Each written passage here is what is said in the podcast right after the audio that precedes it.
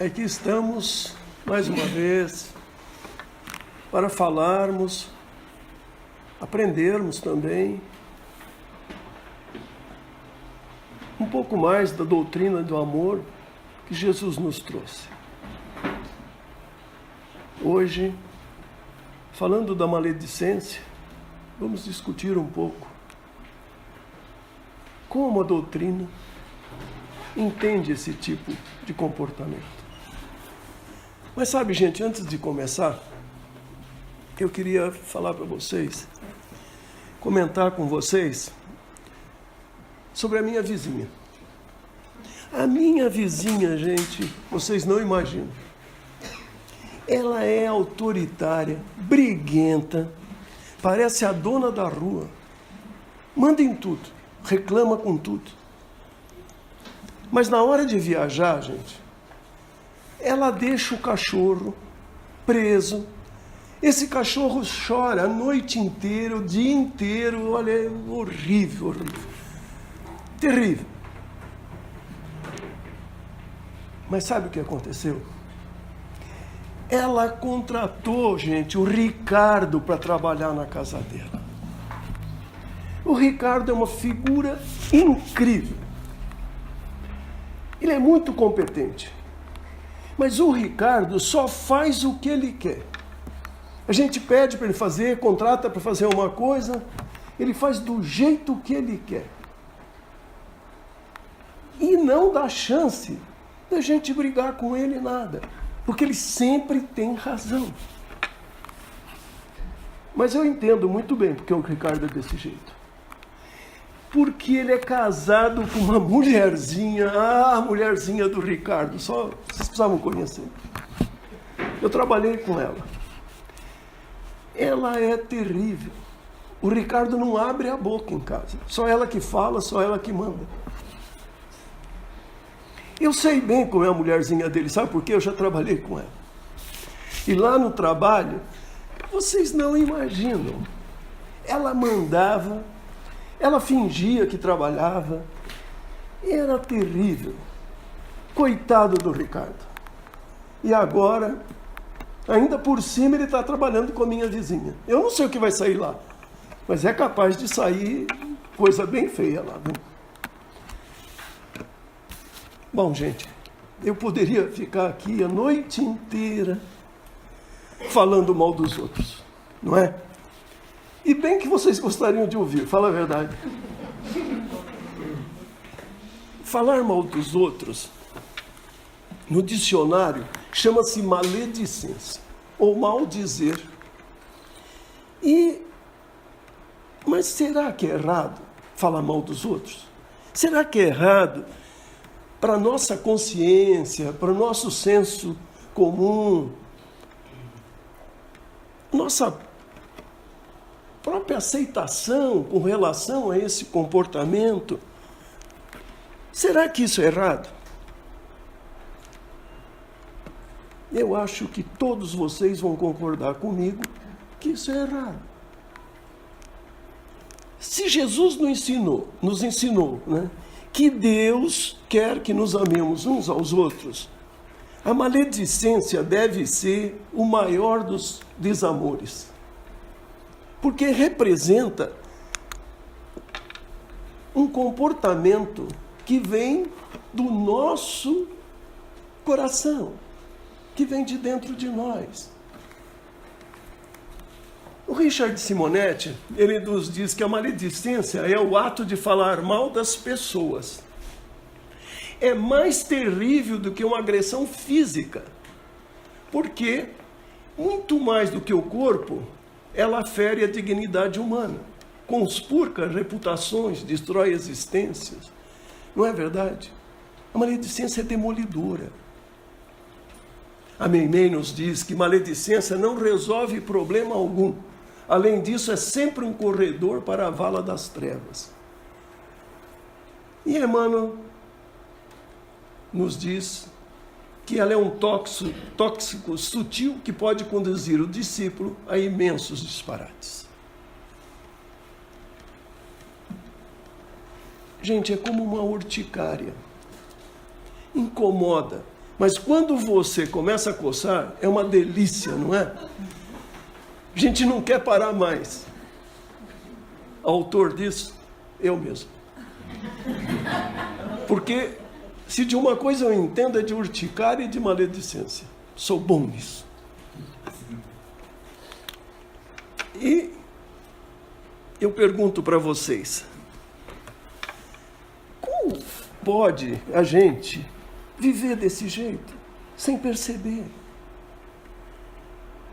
Com muitas coisas na nossa vida, em pequenas doses, podem ser até suportáveis. Mas em excesso virá um vício. E aí, como todos os vícios, é perniciosa e difícil da gente mudar. Eu não preciso lembrá-los de pessoas que chegaram a um ponto tão adiantado, digamos assim, na competência da maledicência, que se tornaram amargas. E como se fosse uma doença crônica, fez com que essas pessoas mudassem. Eles nem percebem o malefício que elas fazem. Passaram a conviver com ela, com elas, pessoas que também adotavam isso, porque senão seria insuportável. Transformam ou transformaram pessoas desagradáveis e agradáveis muitas vezes em pessoas que são evitadas pelos seus amigos, pelos seus parentes. Porque, no fundo, no fundo, não é fácil suportá-las. Eu entendo que, pensando bem, a gente poderia perguntar: mas será que Jesus falou disso? Será que Jesus se referiu de alguma forma à maledicência? Então quero lembrar vocês daquele episódio em que alguns fariseus, é, em decorrência do comportamento dos apóstolos, que eles cometiam uma falta gravíssima. Porque, convidados a fazer a refeição, eles sentaram-se à mesa sem ter lavado as mãos. Conforme narra Mateus, no capítulo 15, Jesus, depois de manter um duro diálogo sobre isso, conclui: Ouvi e entendei. Não é o que entra pela boca que contamina o homem, mas o que sai da boca. Isso é o que contamina. E, e como os discípulos não entendessem bem ou não quisesse entender bem, ele insiste. Não compreendeis que tudo que entra pela boca desce para o ventre, é lançado fora. Mas o que sai da boca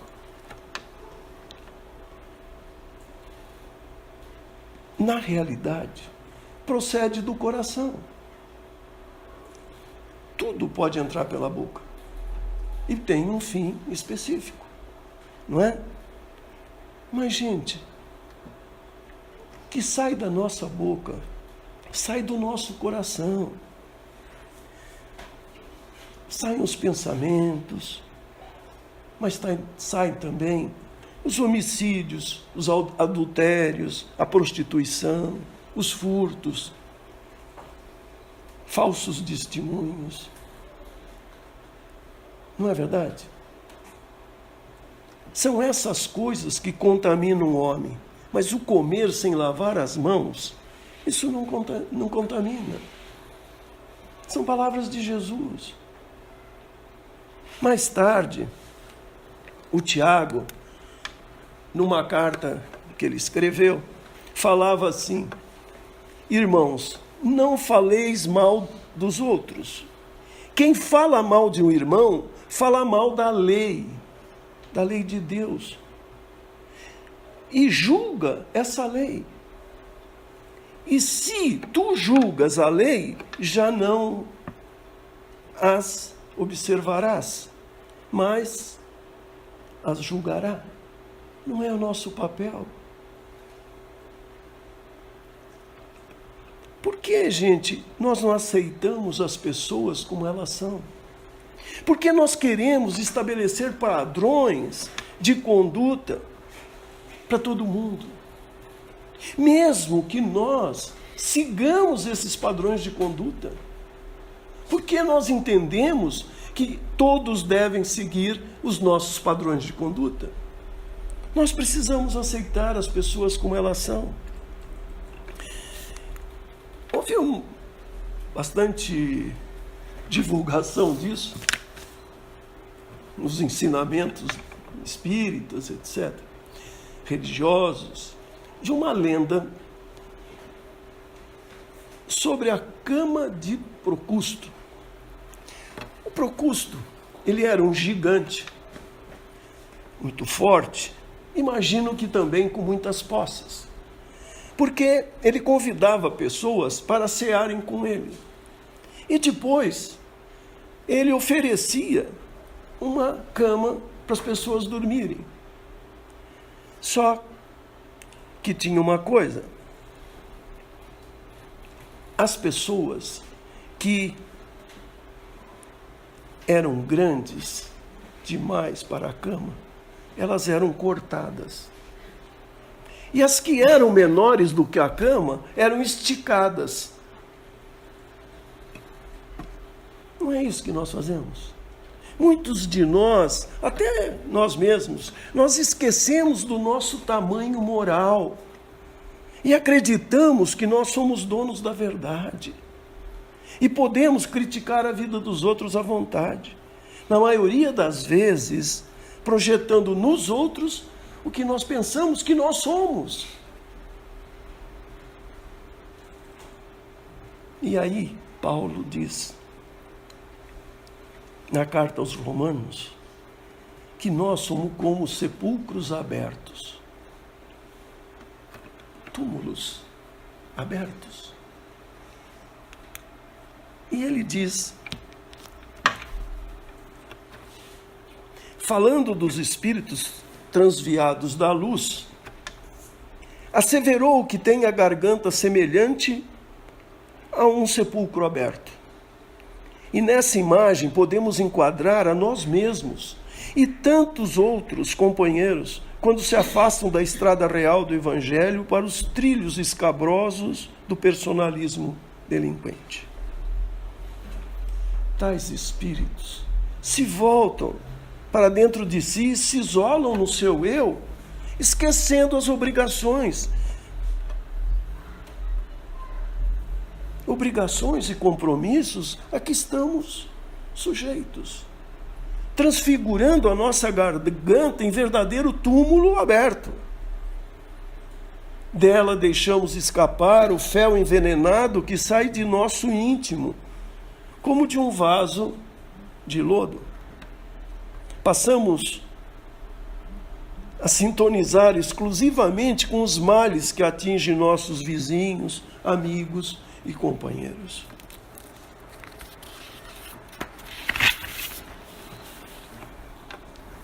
Nós sobrecarregamos nossa imaginação, nós acreditamos numa série de coisas que nós queremos acreditar para nos fazermos melhores.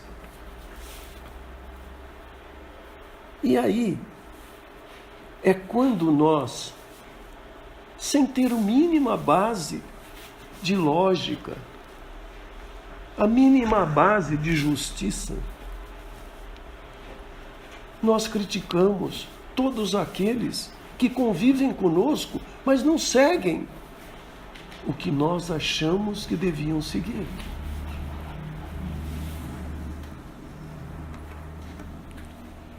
Eu vou contar para vocês uma historinha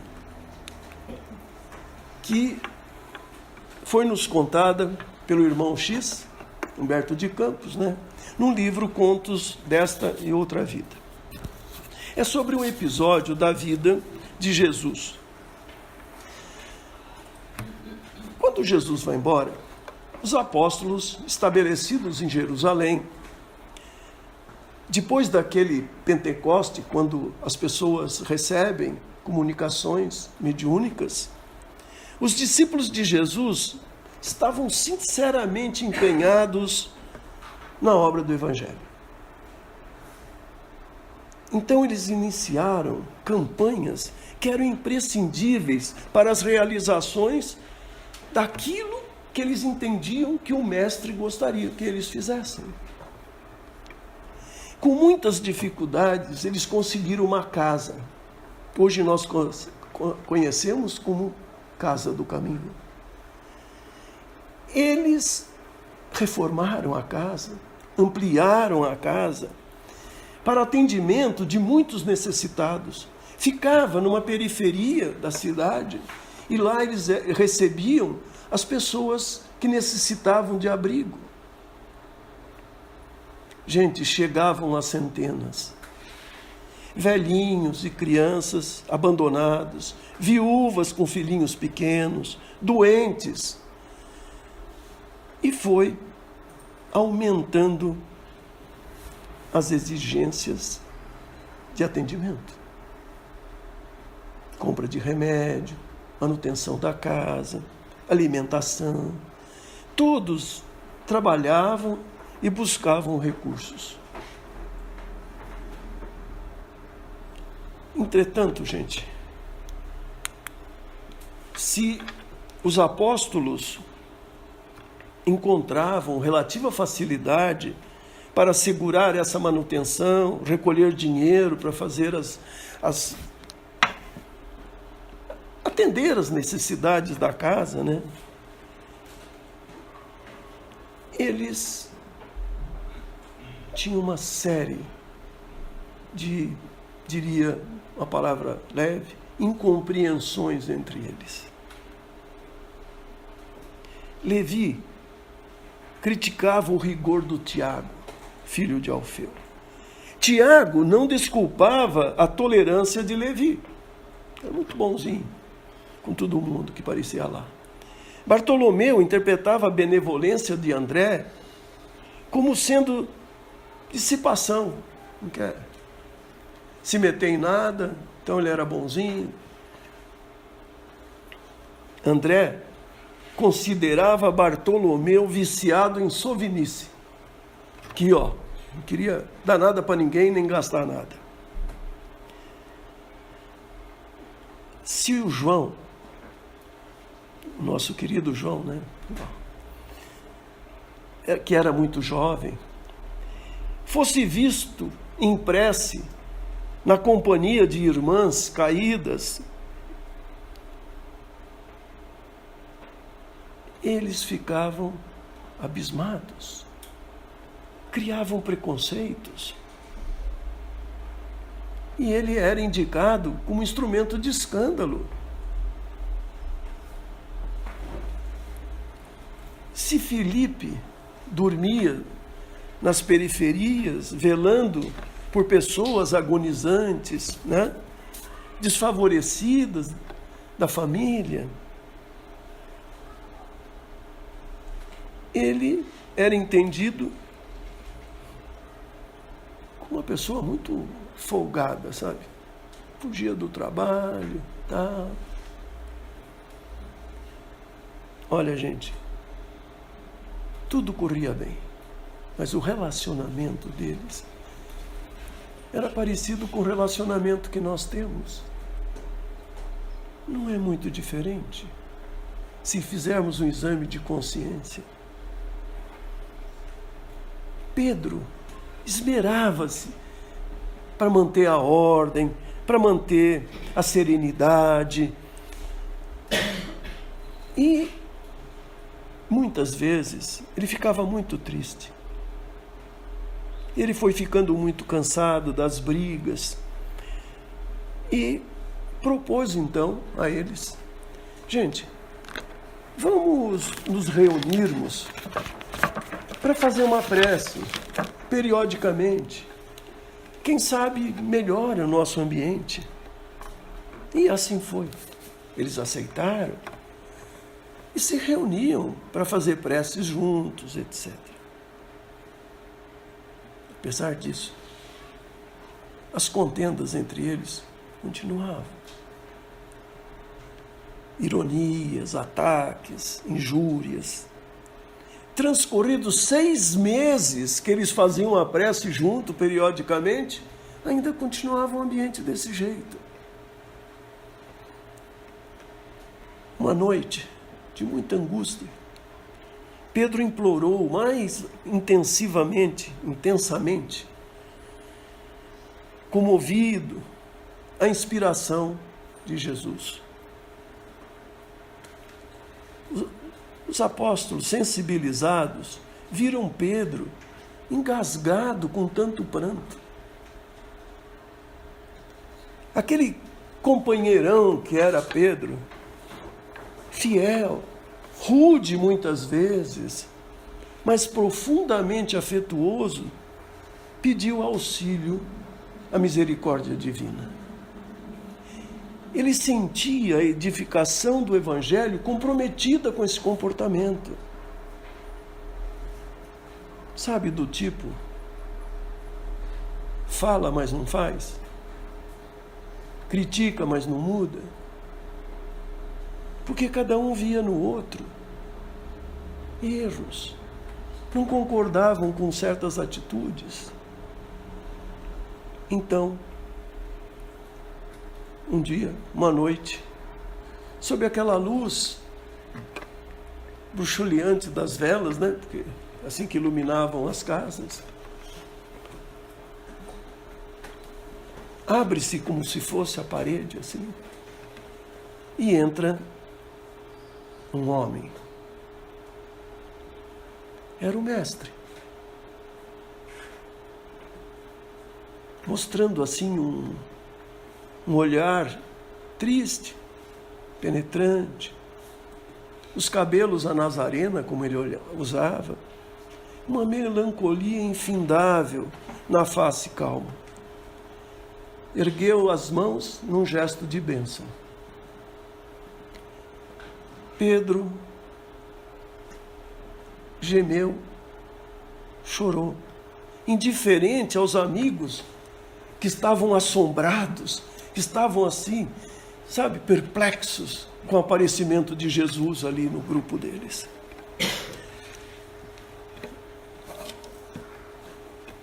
E aí, Pedro fala: Senhor, compadece-te de nós, os aprendizes atormentados. Que fazer, mestre, para garantir a segurança da tua obra? Perdoa-me se tem o coração fatigado e desditoso? Jesus responde: Simão,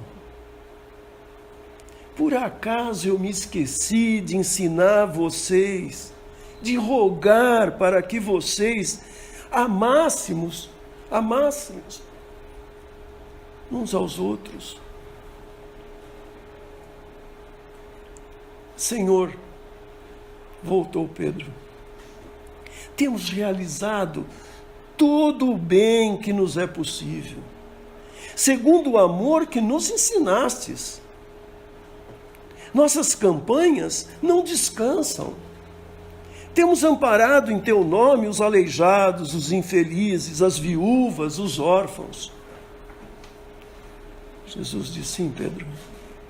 Todas essas campanhas são aquelas que não podem terminar, não podem esmorecer, para que o bem se espalhe por fruto do céu na terra. No entanto, urge, saibamos atender à campanha da paz em si mesmo. Senhor, esclarece-me por piedade. Que campanha será essa? Jesus divinamente materializado passa um olhar na diminuta assembleia, né? E pondera triste. O equilíbrio nasce da união fraternal E a união fraternal não existe longe do respeito que devemos ter um pelos outros. Ninguém colhe aquilo que não semeia, Pedro. Conseguiremos a seara do serviço conjugando os, os braços na ação que nos compete. Conquistaremos a diligência aplicando os, os olhos no dever a cumprir. Obteremos a vigilância, empregando criteriosamente os ouvidos. Entretanto, Pedro, para que a harmonia permaneça entre nós, é forçoso pensar e falar acerca do próximo. Como desejamos, desejamos que o próximo pense e fale sobre nós. E então, ante um silêncio profundo que se fez, todos pensavam, Jesus disse: Irmãos, por amor aos fracos e os aflitos, aos deserdados e aos tristes da terra, que esperam por nós a luz do reino de Deus, façamos a campanha da paz começando pela caridade da língua. Meus amigos, a partir de hoje, vamos também nós mesmos empreender em nossas vidas essa mesma campanha. A campanha da paz proposta por Jesus. Vamos aceitar as pessoas como elas são. Não vamos de forma alguma, nos preocuparmos como as pessoas são. Nós temos que trabalharmos nós mesmos, nós temos que nos vigiarmos. Percebe? Cada um cuida da sua vida. Se um amigo vem pedir um conselho, nós podemos aconselhar sempre pensando em construir, não em deixá-lo pior do que ele quando nos procura. Então, eu gostaria de ver com vocês uma listagem de mudanças que nós devemos empreender conforme relaciona Emmanuel. E que a partir de hoje Vamos pegar alguns pontos que nós nos sintamos mais atingidos e vamos mudar. E vamos ver o que acontece. Vamos sentir o que está acontecendo à nossa volta. Eu estava comentando com um colega nosso de doutrina que quando a gente começa a mudar, a gente começa a conhecer a doutrina e começa a mudar, de repente, a gente percebe o quanto a gente mudou. Eu brinco às vezes, eu falo que a gente se torna ET, porque parece que o mundo é diferente para nós. Parece que nós já não cabemos no mundo. Sabe por quê? Porque a companhia espiritual que nós temos mudou nós temos total afinidade com os espíritos que nos cercam. Quando nós estamos nos comportando mal, são os espíritos que gostam disso que estão perto de nós. Quando nós começamos a mudar, os nossos amigos mudam. E é muito mais fácil. Muito mais fácil. Então Emmanuel diz para nós o seguinte, na listagem que ele fez, evite o gracejo descaridoso. Gente, é tão divertido a gente meter o pau nos outros fazendo um gracejo, né, brincando. Fazendo... Aliás, hoje nós inventamos uma palavra para isso, chama bullying, né? No meu tempo de escola não chamava bullying, não. A gente, a gente achava que tudo isso era muito divertido, nem percebia que estava é, prejudicando as pessoas. Valorize os intervalos de trabalho. Quando nós paramos de trabalhar, vamos va valorizar esses minutos, esses momentos, essas horas, né? o intervalo de almoço. Vamos valorizar esse tempo. Não vamos perder com bobagem. Observe o passado como um arquivo da experiência. O que nós já passamos é a nossa experiência que ficou. Esqueça os sinais menos dignos das criaturas e dos fatos. Não vamos procurar nas pessoas os defeitos para poder ficar enaltecendo esses defeitos. Sorria como resposta à dificuldade. Dissipe as nuvens da incompreensão com a indulgência na palavra. Respeite invariavelmente a fé alheia. Cada um pensa do jeito que quer. Cada um entendeu o Espiritismo do jeito que quer. Muitas vezes não é do nosso jeito.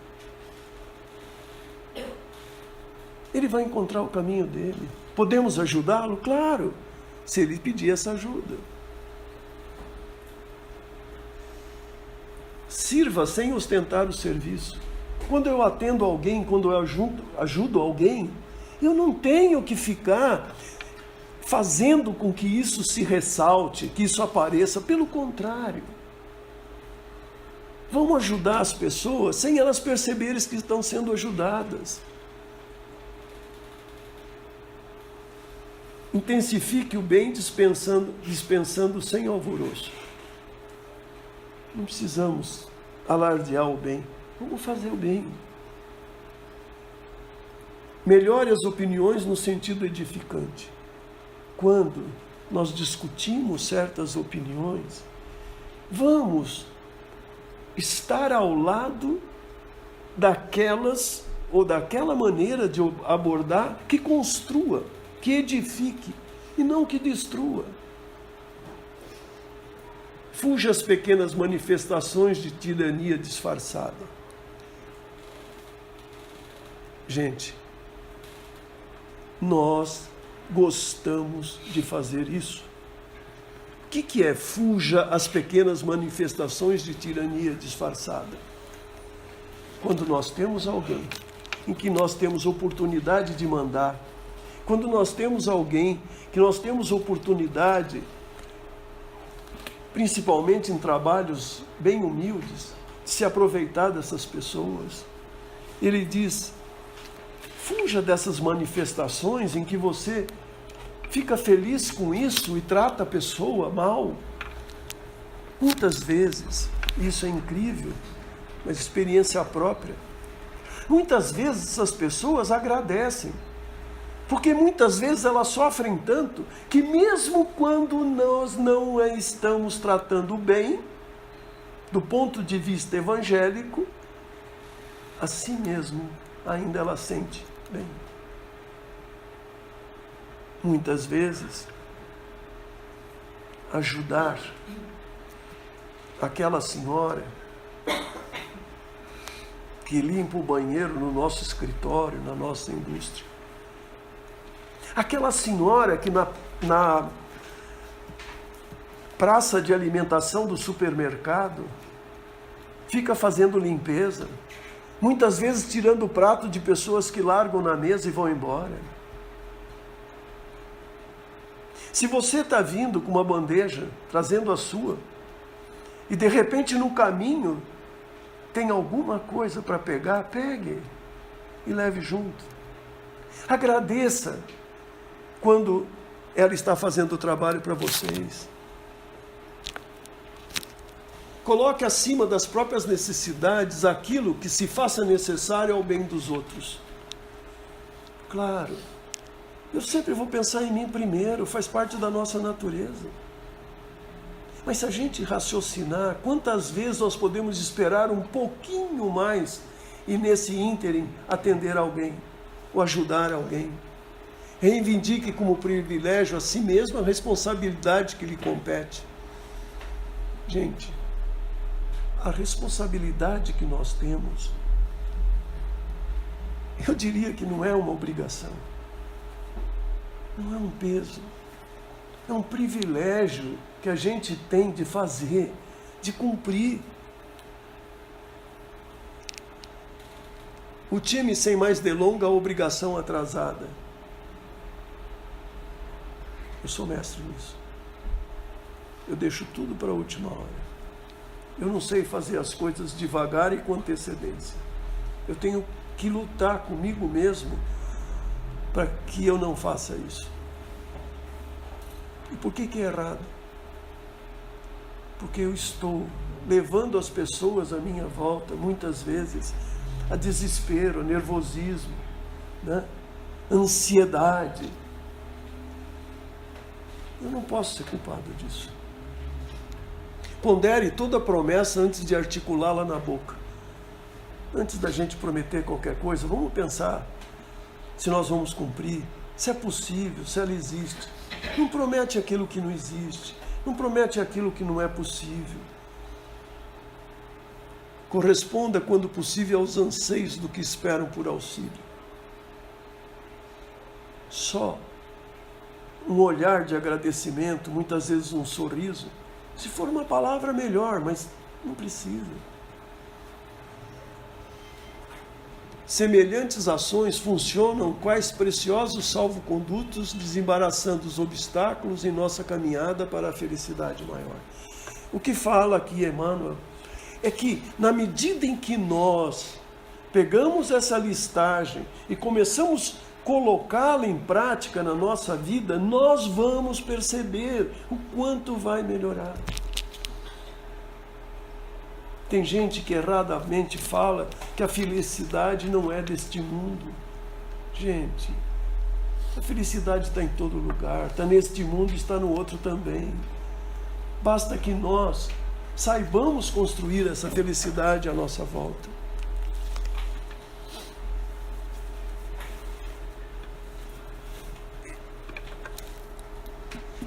Interessante, sabe?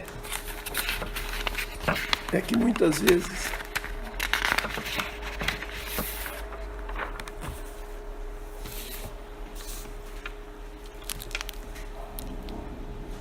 nós achamos que nós sabemos, nós achamos que nós somos o dono da verdade, nós achamos que está na hora da gente falar.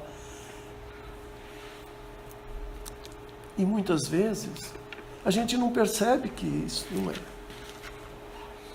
que isso está errado. Então, vamos mais uma vez insistir em que nós apliquemos as três peneiras do Sócrates. Sócrates que nos ensinou isso. Que tudo, tudo, tudo tem que passar pelas três peneiras. Antes de nós falarmos, nós agirmos, até de nós pensarmos. A primeira peneira é da verdade. Nós precisamos perguntar: é verdade o que eu vou contar?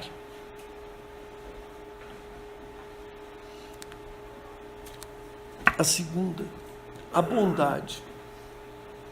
Traz alguém, algum benefício para alguém isso que eu vou falar? E a terceira, da necessidade. A necessidade de contar, veja bem, pode ser verdade, passou na primeira. Pode levar benefício para a pessoa, passou na segunda. Mas será que tem necessidade da gente contar isso agora? Então, quando nós, no nosso relacionamento, nós aplicarmos as três peneiras, nós vamos aplicar em todas as condições. Agora, o mais formidável mesmo é quando a gente consegue aplicar em nós mesmos, nos nossos pensamentos. Bobagem a gente ficar martelando, pensando, pensando coisas que não são verdade, que não traz benefício para ninguém, inclusive para nós mesmos. E que não há necessidade de eu ficar pensando, maquinando, estruturando na minha cabeça esse assunto.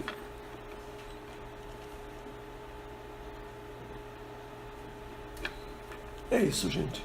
Obrigado pela atenção. Eu vou lembrar vocês que nós temos que lembrar das três peneiras também quando nós estamos na internet, tá? No Facebook. Também vamos botar em cima do nosso computador o desenho das três peneiras e vamos ver se é necessário. Né? Se aquilo que eu estou espalhando é verdade, se é bom para alguém isso, e sobretudo se há necessidade de eu fazer isso. Ok? Muito obrigado.